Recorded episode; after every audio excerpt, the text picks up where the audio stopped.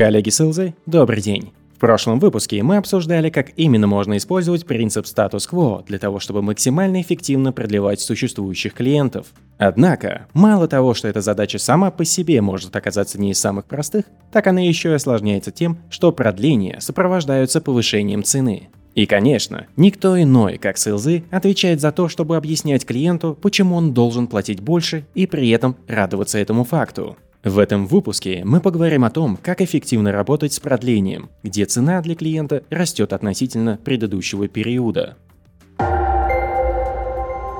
Как всегда, рекомендации будут базироваться не на безусловно ценном мнении гуру эзотерических продаж, а на исследованиях. И в фокусе нашего внимания окажется работа доктора Ника Ли, который использовал схожую легенду, описанную в предыдущем подкасте. Напомню, что мы планируем продлевать клиента, который уже год пользуется нашим ПО, цель которого – повысить продуктивность сотрудников. Наш клиент оценивал продуктивность своих сотрудников на уровне 20% до того, как начал применять наше решение. За последний год данный показатель вырос до 50%, но при этом все равно не дотягивает до целевого значения 80%. И именно сейчас наступило время продления, но здесь добавляется та самая интересная деталь. Цена для клиента должна вырасти на 4%. Как и в прошлом исследовании, проверялись несколько вариантов коммуникации, которые должны были убедить клиента в том, что повышение цены аргументировано. В первом варианте использовался подход с дестабилизацией статус-кво. В этот сценарий закладывалась идея о том, что клиент будет более благосклонно смотреть на изменения цены, если рассказать о том, насколько похорошел продукт и какие изменения в него были внесены. В коммуникацию была добавлена информация о том, что новый подход, который безусловно учитывается за счет тех самых усовершенствований в продукте, приведет к повышению цены на 4%. И, конечно, было сказано о том, что благодаря более высокой эффективности продукта в повышении производительности сотрудников, новая цена однозначно окупится в течение года, и даже были представлены соответствующие расчеты. Во втором варианте использовался подход с улучшением продукта и фреймингом по цене.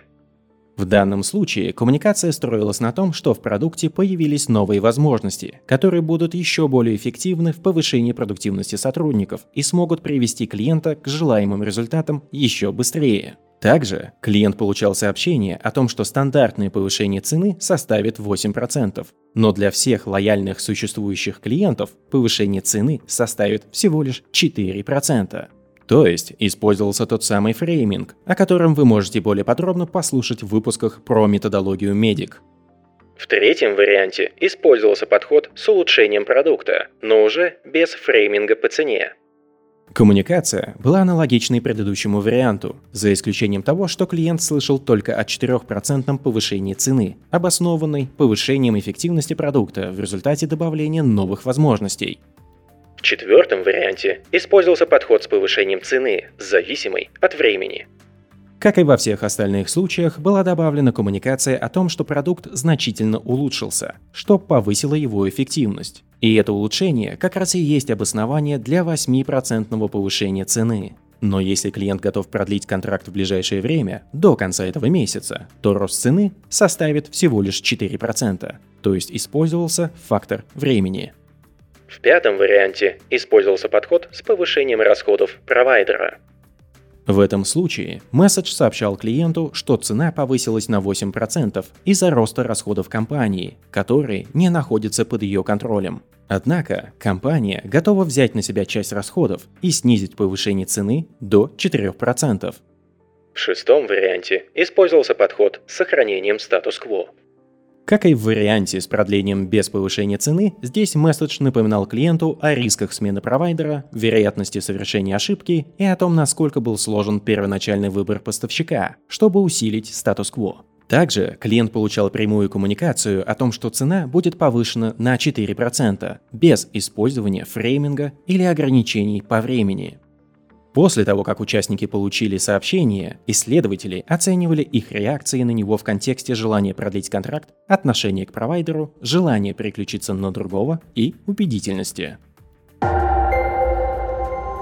Перед тем, как представить победителя, хочется сказать о проигравшем варианте. Как и в прошлый раз, вариант с дестабилизацией статус-кво, когда мы говорим о том, что в подход к повышению эффективности сотрудников нужно внести изменения, да еще и заплатить за это сверху плюс 4%, больше всех отталкивает клиента.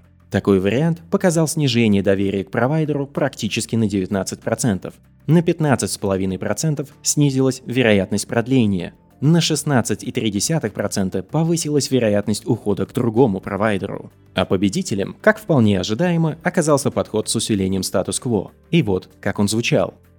Первое. Подчеркиваем результаты.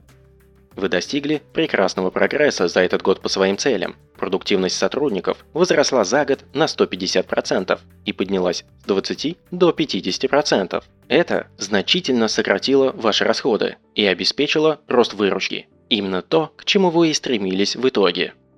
Второе. Напоминаем о сложности выбора. Еще год назад вы тщательно анализировали все варианты и вели дискуссии с множеством компаний, не упоминая о том, сколько усилий вам стоило собрать всю команду и выбрать нас как своего провайдера. Третье. Упоминаем риск перемен.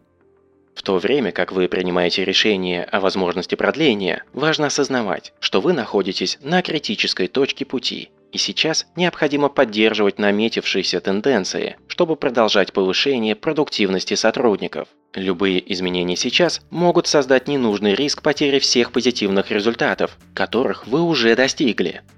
Четвертое. Подчеркиваем стоимость перехода. Переход на нового провайдера приведет к тому, что вам придется инвестировать в него время для того, чтобы ПО начало приносить ожидаемые результаты и значительные средства в имплементацию этого решения, которые вам не придется тратить, если вы продолжите работать с нами. Пятое. Указываем на конкурентное равенство.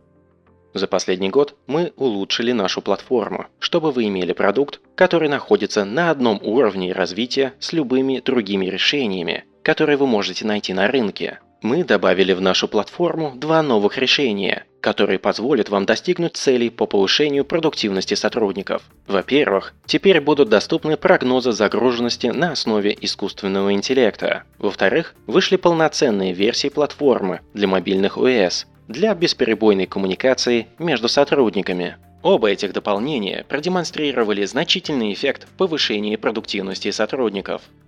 Шестое фреймим по проценту повышения с использованием временного ограничения. Добавление нового функционала увеличит стоимость на 8%. Однако, если вы готовы продлить соглашение до конца этого месяца, мы сократим повышение цены на 50%, то есть уменьшим его всего до 4%. Вы делаете прекрасный прогресс на пути к своей основной цели. Продолжайте работать с нами и нашим решением, и мы уверены, что вы достигнете 80% уровня продуктивности сотрудников. Именно так, по мнению исследователей, звучит вариант, который дает наибольший эффект в продлении клиента с одновременным поднятием цены. И здесь у вас может возникнуть вполне резонный вопрос, который возник у меня при ознакомлении с результатами исследования. Как так вышло, что наиболее эффективный вариант по сути является смесью нескольких вариантов, представленных участникам, и не был им представлен в таком виде напрямую? Я, как порядочный продавец, направил запрос, но к этому моменту не получил ответа. Если он вдруг появится, то обязательно запишу отдельный выпуск с комментариями исследователей. А пока я жду ответа, мне хотелось бы также упомянуть, что несмотря на то, что победителем оказался вариант, который вроде бы даже не рассматривался в исследовании, у нас есть три однозначных лидера, которые показывали относительно сравнимые результаты в продлении с повышением цены, исходя из представленных результатов. Наиболее эффективным, конечно же, оказался вариант с усилением статус-кво. За ним следует вариант с объяснением повышения цены из-за повышения расходов, на которые провайдер не способен влиять. И замыкает тройку лидеров вариант, где клиент получал пониженное повышение цены, привязанное ко времени. Исходя из этого, я делаю вывод, что исследователи нам в целом рекомендуют использовать сочетание этих вариантов в зависимости от обстоятельств. Коллеги с ЛЗ, сегодня мы поговорили о том, как использовать статус-кво при продлении клиента, включающий повышение цены. Эффект статус-кво и здесь продемонстрировал свою эффективность. В следующем выпуске мы поговорим о том, как использовать этот же принцип, но уже при апселе, то есть до продажи. Подписывайтесь на подкаст, делитесь им с друзьями и коллегами, если хотите. Успехов вам и отличных покупок вашим клиентам!